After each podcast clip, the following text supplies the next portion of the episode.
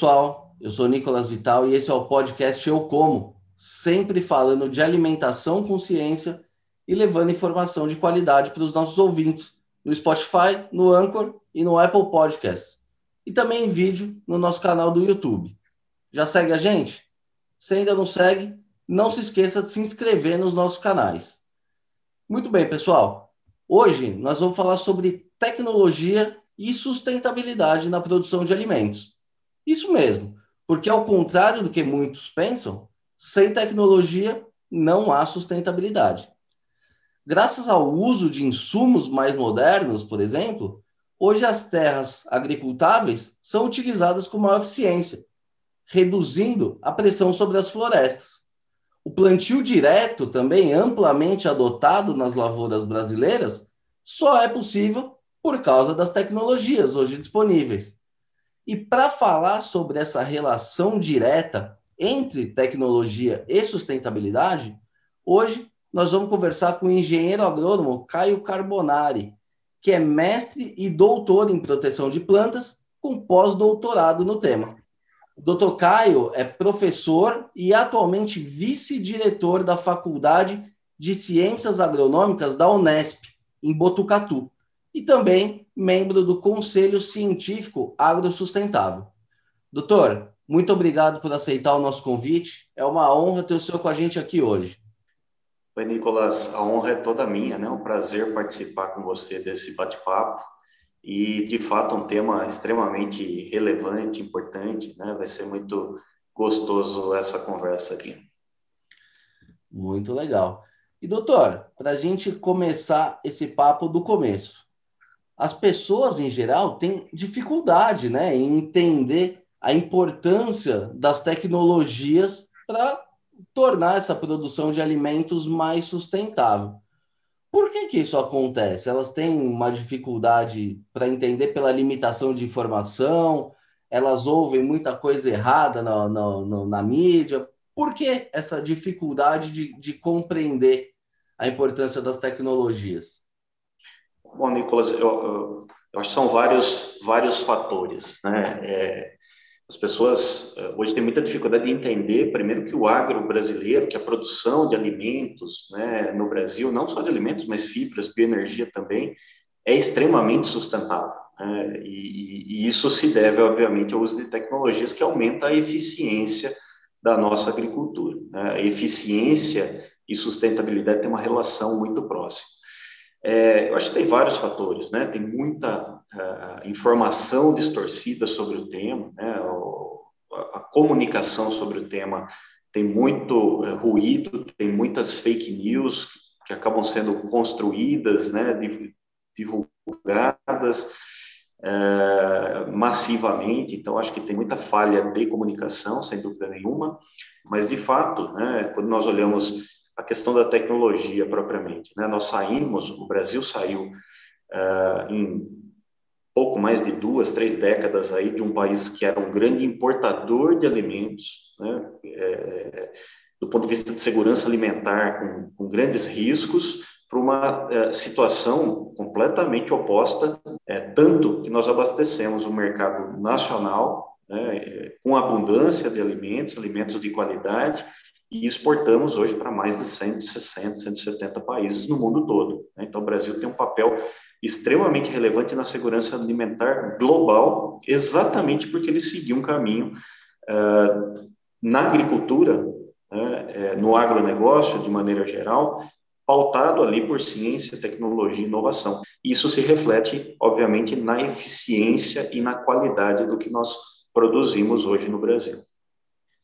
E, doutor, na prática, isso uh, pode ser é, observado pelo aumento da produtividade média, né? Que eu acho que é o principal indicador de, de sucesso aí do, do agronegócio. Como é que foi essa questão do, do, do aumento da produtividade? O que, que significa isso? Produzir mais em menos espaço. Isso é bom para todo mundo, né? Mais comida, mais floresta. Me conta um pouquinho como se deu isso. Legal, Nicolas. É, quando nós falamos de produtividade, né, só para definir rapidamente para um público mais leigo, é, produtividade é a produção, quanto nós conseguimos produzir por unidade diária. Né? Normalmente nós usamos a referência de um hectare, 10 mil metros quadrados. Então, quanto nós produzimos em um hectare de área uh, agricultável né, no Brasil, claro, na, na média aí das nossas diferentes culturas. É, e, e, de novo, né, nós olhamos essa curva de produtividade média aí no Brasil ao longo das últimas três décadas e ela é sempre crescente. Né? Isso é extremamente desejável, porque nós estamos sendo cada vez mais eficientes em explorar as nossas terras agrícolas, né? as, as áreas já destinadas à agricultura. É, isso, obviamente, do ponto de vista de sustentabilidade, é, tem relação direta. Né? Se a gente consegue produzir é, cada vez mais né, nas nossas áreas agrícolas, uh, e existe uma demanda crescente no Brasil e no mundo, né, pela produção de alimentos, de fibras, de bioenergia, a gente diminui a necessidade de expandir essas áreas. A gente consegue atender essa demanda sem necessariamente expandir essas áreas, obviamente, né, com é, uma pressão aí sobre áreas é, com florestas, enfim, né, nós conseguimos explorar melhor essas áreas é, com o uso das tecnologias que garantem esse aumento de produtividade contínua no Brasil. Isso vem acontecendo. Se nós olharmos a curva né, no Brasil da área agrícola e da produção agrícola, né, que é, o produto disso é produtividade, elas vêm se descolando ao longo do tempo. Né? A, a área agrícola ela vem crescendo muito lentamente, a produção agrícola muito mais intensamente, né? E isso é fantástico. Isso, de novo, né? Resultado de ciência, tecnologia, inovação, adoção de tecnologias mais diversas, desde o preparo do solo ou não preparo do solo, né? Como um plantio direto, por exemplo, o uso né, de sementes de mais qualidade, genética de maior qualidade, biotecnologia, insumos, né, fertilizantes, defensivos agrícolas cada vez mais eficientes que garantem é, esse nível de produtividade crescente tão desejável que tanto impacta os três pilares da sustentabilidade, tanto o, o econômico, obviamente, né, se a gente está sendo mais eficiente, está produzindo mais, uh, quanto o ambiental, né, em função de diminuir essa pressão por expansão diária, quanto o, o social, que é um produto né, também do, do econômico, do, do, ambiental. Então, afeta diretamente sustentabilidade. Toda a produção agrícola no Brasil, Nicolas, é feita em 7% do nosso território. Né? Então, uma área muito pequena do nosso território é destinada à produção agrícola. Uh, e a gente, ainda assim, é uma das maiores potências do mundo em termos de produção de alimentos, fibras e bioenergia também. E temos que lembrar que, além de produzir mais, a gente vem produzindo melhor, né? O senhor citou aí o exemplo do plantio direto. É uma, é uma técnica aí desenvolvida aqui no, no Brasil, né, pelos pioneiros lá nos anos 70, mas ela também só é possível porque a gente tem tecnologias como os herbicidas, por exemplo, porque sem herbicida não dá para fazer o plantio direto. Então vamos entrar já um pouco eh, né, nessa questão dos, das tecnologias propriamente ditas. Como é que funciona esse plantio direto, né? Que todo mundo fala, mas pouca gente sabe na prática como é que funciona.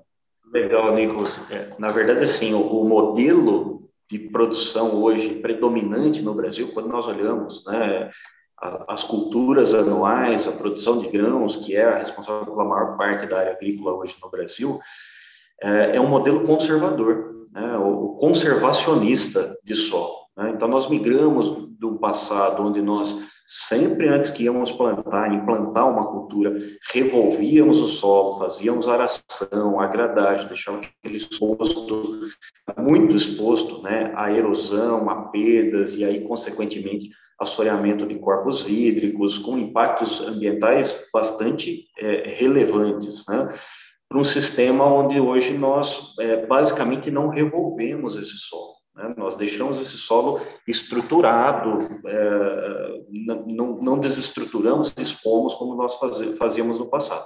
Por que, que isso é possível? Né? Como você citou, graças ao uso de tecnologias e principalmente ao uso de herbicidas. Por que, que a gente, em um determinado momento, a partir da década de 80, principalmente década de 90, passou a ter a possibilidade de fazer plantio direto? Porque antes nós não tínhamos tecnologia para eliminar basicamente o mato, as plantas daninhas presentes na área, para implantar a cultura no limpo. Nós tínhamos que fazer isso mecanicamente, com uma aração, com uma gradagem, né? além de outras tecnologias necessárias, nós substituímos essa aração e gradagem por um herbicida que faz esse controle da vegetação e permite implantar aquela cultura no limpo, sem que ela vá sofrer ali uma competição é, daquele mato, que obviamente levaria a uma redução de produtividade, uma produtividade muito baixa. Então, é, é, como você disse, né, só é possível quando nós temos uma tecnologia de herbicida eficiente, com custo acessível, que permitiu substituir aquele preparo de solo, né, que causava uma grande exposição e grandes impactos ambientais, uh, por uma tecnologia que permite manter essa vegetação, essa palhada, né, que nós falamos, essa cobertura vegetal, que é um sistema muito mais sustentável, conservacionista e modelo né, para o mundo quando nós falamos da produção uh, agrícola. Doutor, quando a gente fala em herbicida, é o tal do glifosato, né? É, particularmente nesse caso do plantio direto, é, mais ainda, Nicolas, o, o glifosato foi o, o, herbicida que permitiu tudo isso. Né? É, por ser um herbicida que reúne algumas características que eu não, não vou entrar em detalhe, né, é, é, porque seria muito técnico, mas ele tem um amplo, ele controla muitas plantas, é, ele controla plantas grandes já estabelecidas né, naquela área, é, ele tem primeiro um custo né, um, preço bastante acessível, ele tem uma dinâmica ambiental extremamente favorável, porque ele degrada rápido, ele é eliminado rapidamente do ambiente, ele não tem movimentação com água, correndo aí risco de contaminar corpos hídricos, então ele reúne um conjunto de características que torna ele um, um herbicida essencial para viabilizar o plantio direto. Tanto é que o, o, o glifosato ele foi desenvolvido na década de 70. O plantio direto só decolou nos anos 90, quando a patente e os custos aí de produção, né, o acesso ao glifosato é, viável de substituir todas aquelas, é, todas aquelas operações mecânicas né, que eram feitas é, no passado. Doutor, o glifosato ele é um dos um dos pesticidas aí mais criticados, né, pela, pela população. Talvez por, por ser o, o, o, mais vendido, né, não só no Brasil como no mundo, mas ele é super importante também. Agora, tem muita gente que pede o banimento do glifosato e tal, mas ele é um dos menos tóxicos que tem hoje no mercado, né? Se ele eventualmente for retirado do mercado, certamente vai ser substituído por algo que, que é mais tóxico. Me fala um pouquinho do, glico, do glifosato do ponto de vista toxicológico. Existem é, pesquisas recentes é, a respeito desse produto? Como que está a situação dele em outros países? Ele é banido em outros países? Não é? Conta um pouquinho para a gente sobre o glifosato. O Nicolas, o, o glifosato, né, para o Brasil, para esse modelo de produção nosso, não só Brasil, né? Estados Unidos utilizam largamente esse herbicida, a própria Europa utiliza largamente esse herbicida, Argentina, enfim, todo, né? É o herbicida mais usado no mundo todo, é o herbicida mais usado no Brasil, uh, e nós temos aí mais de uma centena de moléculas com ação herbicida uh, em uso, né? No mundo todo, mas ele tem, de fato, essas características que o torna quase que é único, né? E, e, e um do, uma das características é exatamente a baixa toxicidade, né? Ele é um herbicida uh, de baixíssimo risco quando nós falamos de ambiente e quando nós falamos de aspectos toxicológicos. Há muita desinformação, é, é, há muito ruído né, em relação ao glifosato, exatamente porque ele é muito conhecido. Quando se fala de herbicida, é, é, o que todo mundo tem em mente, né? Apesar de existirem muitos outros, todo mundo sabe do glifosato. É, ele está em uso, Nicolas, desde a década de 70. Então, mais de 50 anos no mercado, largamente utilizado, herbicida mais usado no mundo todo, é, sem né, evidências, nenhuma comprovação científica aí de qualquer problema né, relacionado a isso do ponto de vista toxicológico, do ponto de vista ambiental. Uh, houve né, algum, uh, houve um, um, um trabalho né, que, que, apontava ali como potencialmente é, carcinogênico, né, cancerígeno. É, em função disso, o mundo inteiro reavaliou o glifosato, passou por uma bateria aí de reavaliações por várias agências no mundo todo, né, e é, a partir das conclusões de todos esses estudos, reanálises, ele foi mantido no mercado, né, algumas exceções em países que não demandam o produto, que não utilizam o produto, questões mais políticas, ah, em alguns casos até ideológicas, do que propriamente técnicas. Né? Então, produto extremamente seguro, do ponto de vista toxicológico, é, do ponto de vista ambiental, em função né, das características que eu comentei. Não tem mobilidade no ambiente, ele é rapidamente degradado, a toxicidade para organismos não alvo né, é extremamente baixa, a toxicidade para animais, para humanos, extremamente baixo. Né, um dos herbicidas, na verdade, dos defensivos mais seguros que nós temos uh, em uso no mundo. E continua em uso, não é Brasil. Né? Ele é largamente utilizado no Brasil, nos Estados Unidos, continua sendo ainda largamente utilizado na Europa, embora o modelo de produção europeu, né, que é, é, por incrível que pareça, né, ao contrário do que a maioria das pessoas leigas imaginam, muito mais atrasado do que o nosso, do ponto de vista de sustentabilidade, do ponto de vista de conservação, é, não é fundamentado, né, não tem uma importância tão grande para a Europa quanto tem para o Brasil, Estados Unidos e alguns outros grandes produtores de alimentos no mundo. Doutor, já que a gente começou a falar aqui de, de agroquímico, e essa história de que o Brasil é o campeão mundial no uso de agrotóxicos? Isso é, é, é, uma verdade mais ou menos, né? Como é, que, como é que o Brasil se posiciona aí nesse ranking do ponto de vista da ciência? Ô, ô Nicolas, para não dizer que é uma grande mentira, né, vamos dizer que é uma verdade distorcida. Né? Quando a gente fala que o Brasil é o, o campeão mundial, né, a gente vê isso continuamente na, na mídia, aqui no Brasil principalmente, é, isso usa um dado de forma distorcida. Né? Quando nós olhamos essa informação que, que gerou esse mito né, de que o Brasil é um, o país que mais usa defensivo no mundo, é o seguinte: quando nós olhamos os 10 maiores mercados de defensivos no mundo, o Brasil aparece ali na primeira, segunda posição, né, normalmente próximo ali é, com os Estados Unidos. Uh, isso é natural. Né? Nós somos um dos maiores produtores agrícolas do mundo. É natural que nós sejamos, ainda mais que nós somos uma agricultura altamente tecnificada, tecnológica, que nós sejamos um dos maiores consumidores de insumos agrícolas do mundo. Defensivos não deixa de ser um insumo agrícola importante, que faz parte daquele pacote tecnológico que, que incrementa a produtividade que nós já conversamos. É, então, é natural que ele esteja ali né, nas primeiras posições no uso absoluto, né, em função da área agrícola bastante significativa. É, mas esse é um dado que precisa ser relativizado, né? eu não posso olhar ele como um dado absoluto. Eu costumo é, fazer um comentário, né? eu sou aqui de Botucatu, nós temos uh, um município com 150 mil habitantes. É, eu não posso comparar Botucatu com São Paulo, capital, né, com mais de 10 milhões de habitantes, no número absoluto de acidentes de trânsito, que não faz sentido. É um tanto quanto óbvio que São Paulo vai ter um número muito maior de, de acidentes do que Botucatu. Uh, nós fazemos isso cotidianamente, nós relativizamos né, a taxa de homicídio, a taxa de, de enfermidades, por mil habitantes, né? E, e, não pode ser diferente no caso do uso de defensivos agrícolas. Então, quando nós olhamos esse é, número absoluto, o Brasil figura nas primeiras posições. E isso só indica o seguinte: nós somos uma grande agricultura e uma agricultura fundamentada em tecnologia.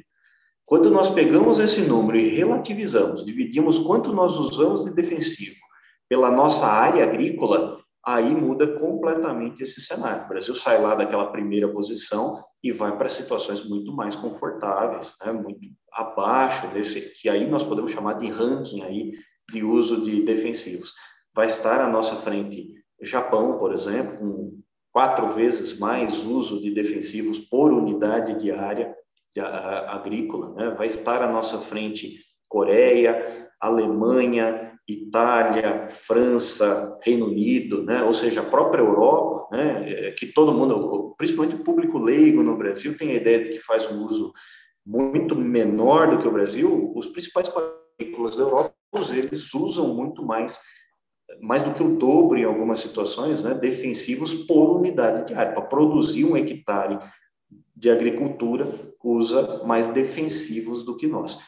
E quando nós dividimos esse número né, absoluto, Nicolas, essa quantidade de defensivos que nós usamos no Brasil, por tonelada de produtos agrícolas, que é algo legítimo também, né? É, dividir por quanto eu estou produzindo toneladas de produtos agrícolas que eu estou tirando da minha área agrícola, nós vamos para uma situação mais confortável ainda. Né? O Brasil tem produtividades altas, que nós já discutimos, é, é eficiente em produzir por unidade diária, e, e aí aquela quantidade de que nós utilizamos, dividido aí pela produção agrícola, coloca o Brasil numa situação ainda mais confortável.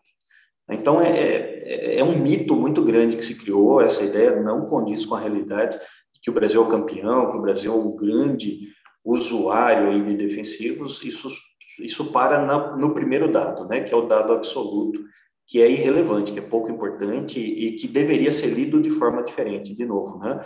Um grande país agrícola, que é legal, é, o mundo inteiro olha para isso e nos admira em termos de fornecimento de alimentos para o mundo todo, e a capacidade de produção do Brasil e indica que o Brasil é um país que hoje produz uma faz né, uma agricultura altamente tecnológica. E fazendo parênteses ainda, né, nessa comparação Brasil e Europa, que a gente está aqui no, nos trópicos, né? A gente tem uma demanda maior porque a gente não tem inverno, né, para fazer a quebra do ciclo das pragas. Então, Exatamente. apesar de precisar mais, ainda usamos menos, né? aí você tocou num ponto muito legal que vale a pena reforçar. Na verdade, dois aspectos quando nós olhamos esse esse contexto. Então, nós não somos o maior por unidade, né, quando nós dividimos por unidade de área, ficamos abaixo aí de a maior parte dos países produtores agrícolas importantes no hemisfério norte, que é exatamente de clima mais temperado, que tem um inverno rigoroso, que quebra ali o ciclo das pragas, das doenças, das plantas daninhas, diminui né, é, o, potencial de ocorrência desses é, problemas, que nós chamamos de problemas fitossanitários, é, e o Brasil é um dos países aí que tem maior produção agrícola, modelo de produção agrícola em ambiente tropical, que é muito mais crítico nesse sentido, porque nós fazemos duas a três safras no mesmo ano, né, na mesma área. Então, o potencial de replicação ali dessas pragas, dessas doenças, dessas plantas daninhas é maior. O desafio desse manejo fitossanitário é maior no Brasil do que dos países de clima temperado. E ainda assim, nós usamos muito menos defensivo por unidade diária, por tonelada de produtos agrícolas produzidos. E um outro dado importante, Nicolas, eu volto naquele 7 a 8% de área agrícola né, no Brasil, então de todo o território brasileiro, de 7 a 8% é a área agrícola, né, que produz agricultura, que faz agricultura. Ao passo que na Europa, esse número é entre 50% e 70%. Olha como a realidade é completamente descolada, desconectada da imagem que se criou em termos de uso de defensivos no Brasil. E, doutor, um outro ponto é, também que, que é muito debatido aí, principalmente entre a, a, população urbana, né? É o fato de o Brasil, teoricamente, usar produtos que são proibidos no exterior. É verdade, o Brasil usa produtos proibidos, o Brasil, enfim. Por que, é, que existe essa, essa conversa? É verdade isso, não é? Nicolas, há, também uma, uma, grande distorção. Né? Normalmente, é, principalmente se faz esse paralelo Brasil e Europa. Né? Então, se criou essa ideia que o Brasil usa produtos proibidos no mundo e a gente continua usando aqui. Isso não é verdade. Né? Não tem nenhum produto em uso no Brasil que tenha sido banido, proibido no mundo.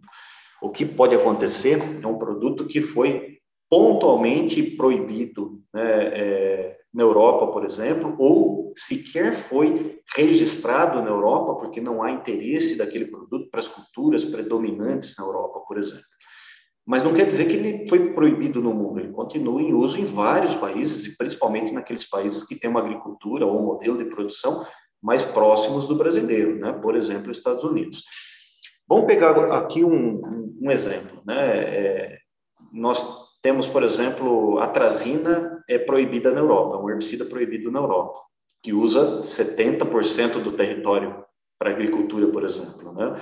É, e foi proibido porque tem risco de lixiviação, de contaminação de corpos hídricos em alguns cenários específicos.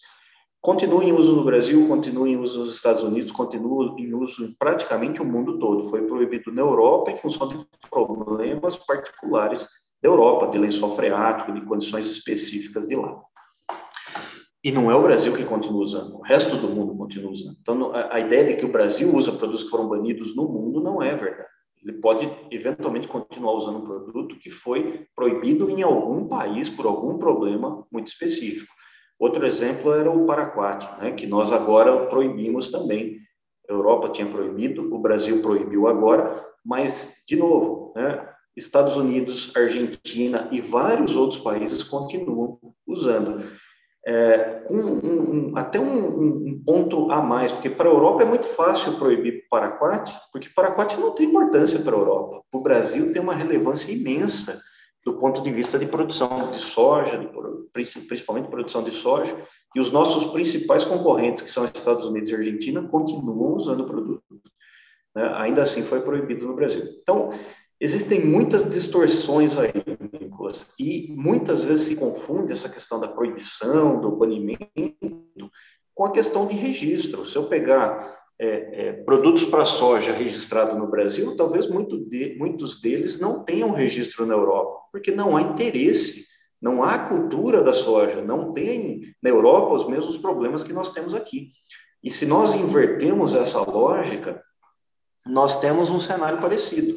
Se eu pegar trigo, por exemplo, que é uma cultura muito relevante para a Europa e muito menos relevante para nós no Brasil, né, uma cultura que a gente produz pouco, a Europa produz muito, nós temos uma situação contrária. Tem vários produtos registrados lá que não estão registrados aqui. Tem, inclusive, Nicolas, um produto né, é, é, que foi proibido aqui no Brasil pela Anvisa por problemas toxicológicos que continua em uso na Europa. Então, é exatamente o contrário né, do cenário que pintam é, como o Brasil sempre numa condição desfavorável nesse sentido. Não é verdade também. O Brasil tem um sistema regulatório extremamente rigoroso, né, é um dos mais rigorosos do mundo, inclusive. Isso, inclusive, a, a, acaba, né, muitas vezes, dificultando o acesso até a novas tecnologias. É, muito sério né, e que tem trazido resultados. Quando nós fazemos, né, de fato, uma análise de risco, com uma série de ferramentas apropriadas para isso, nós vamos ver que o que nós usamos no Brasil, além de usar pouco, que nós já discutimos, comparado à Europa e tantos outros países, o risco associado ao que nós usamos vem caindo ao longo do tempo, né, com os indicadores corretos.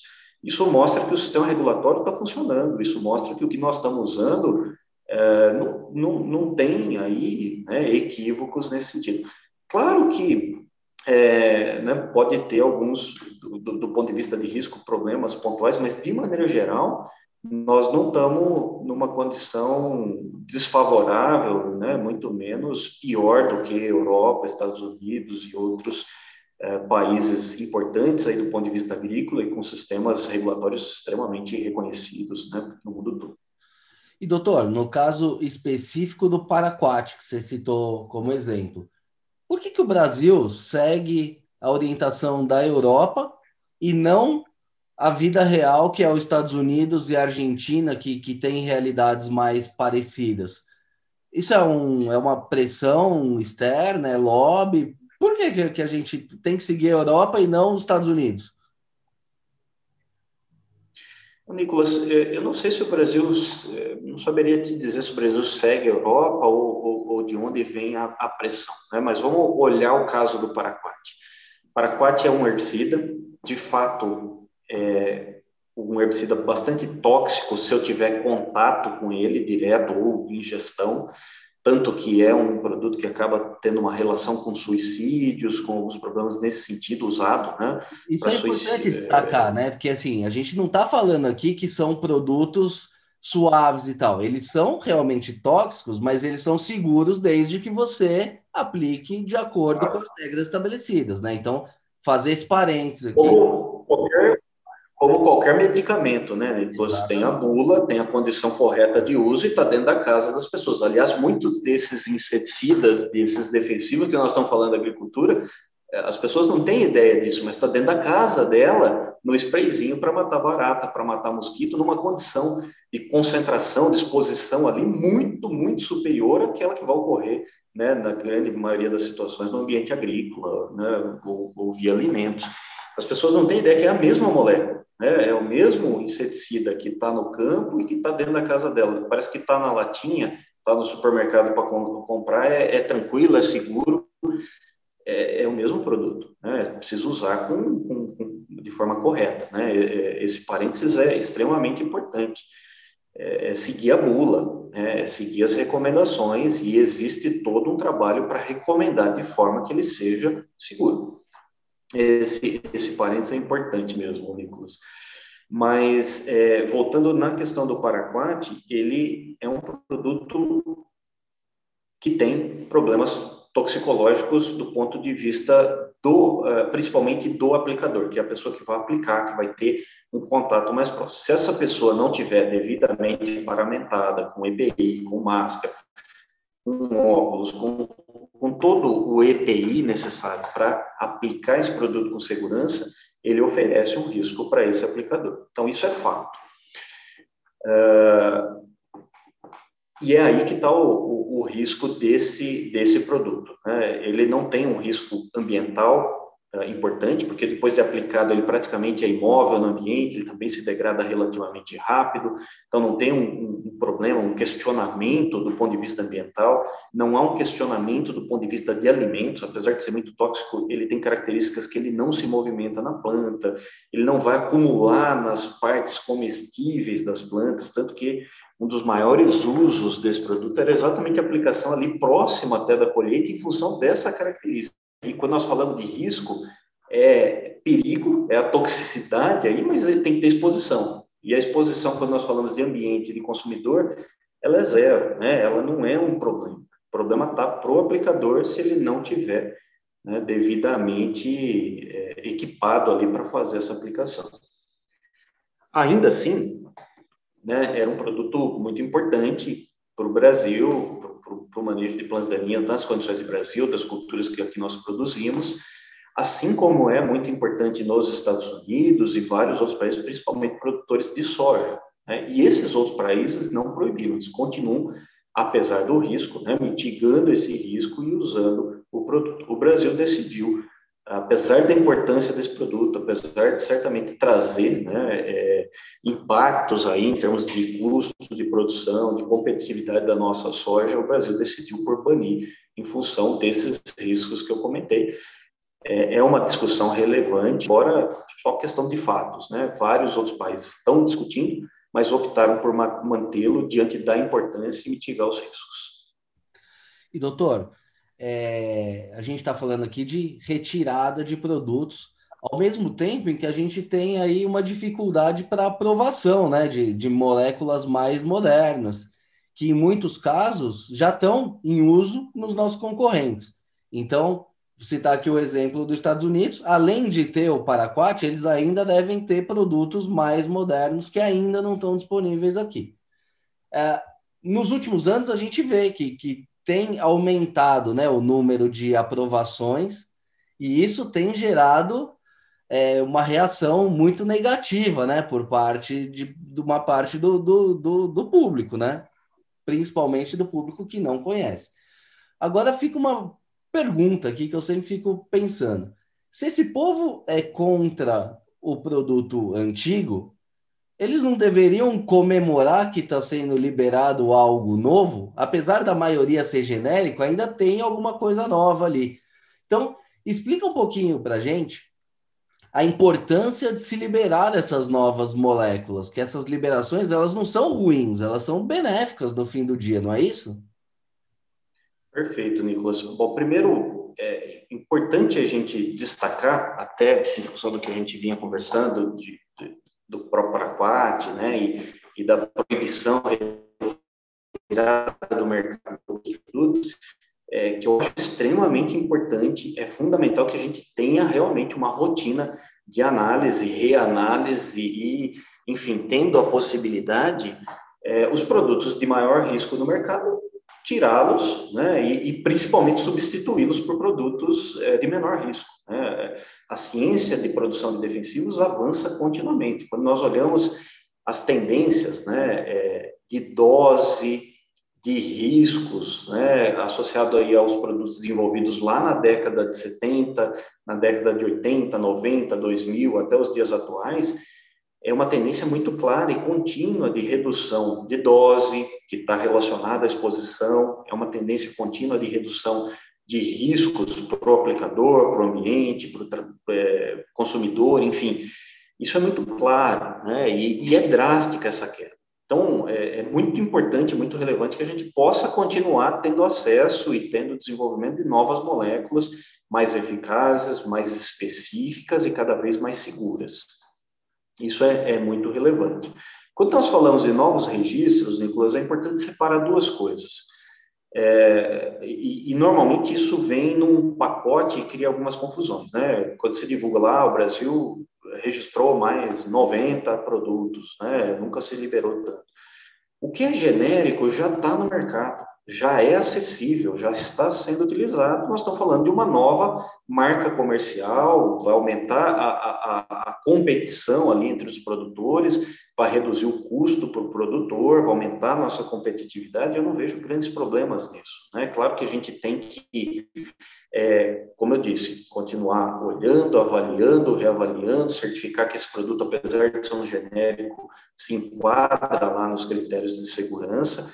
Isso é extremamente positivo, mas a grande maioria desses produtos que estão sendo é, tendo registros aprovados são produtos que já estão no mercado. É uma nova marca comercial, é um, um, um, detalhe ali na formulação, é uma mudança de fonte, né, que gera aquele número de um novo registro sem grandes impactos, sem necessidade de grandes preocupações.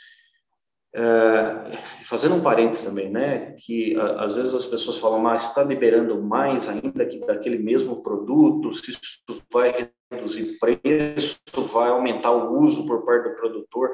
O produtor não vai usar mais do que o mínimo necessário para garantir a produção, para garantir aquela produtividade né? É, e, e, voltando naquela conversa inicial nossa, né? o Brasil hoje exporta para mais de 160 países, países é, com, com sistemas né, de, de, de monitoramento de qualidade extremamente avançado.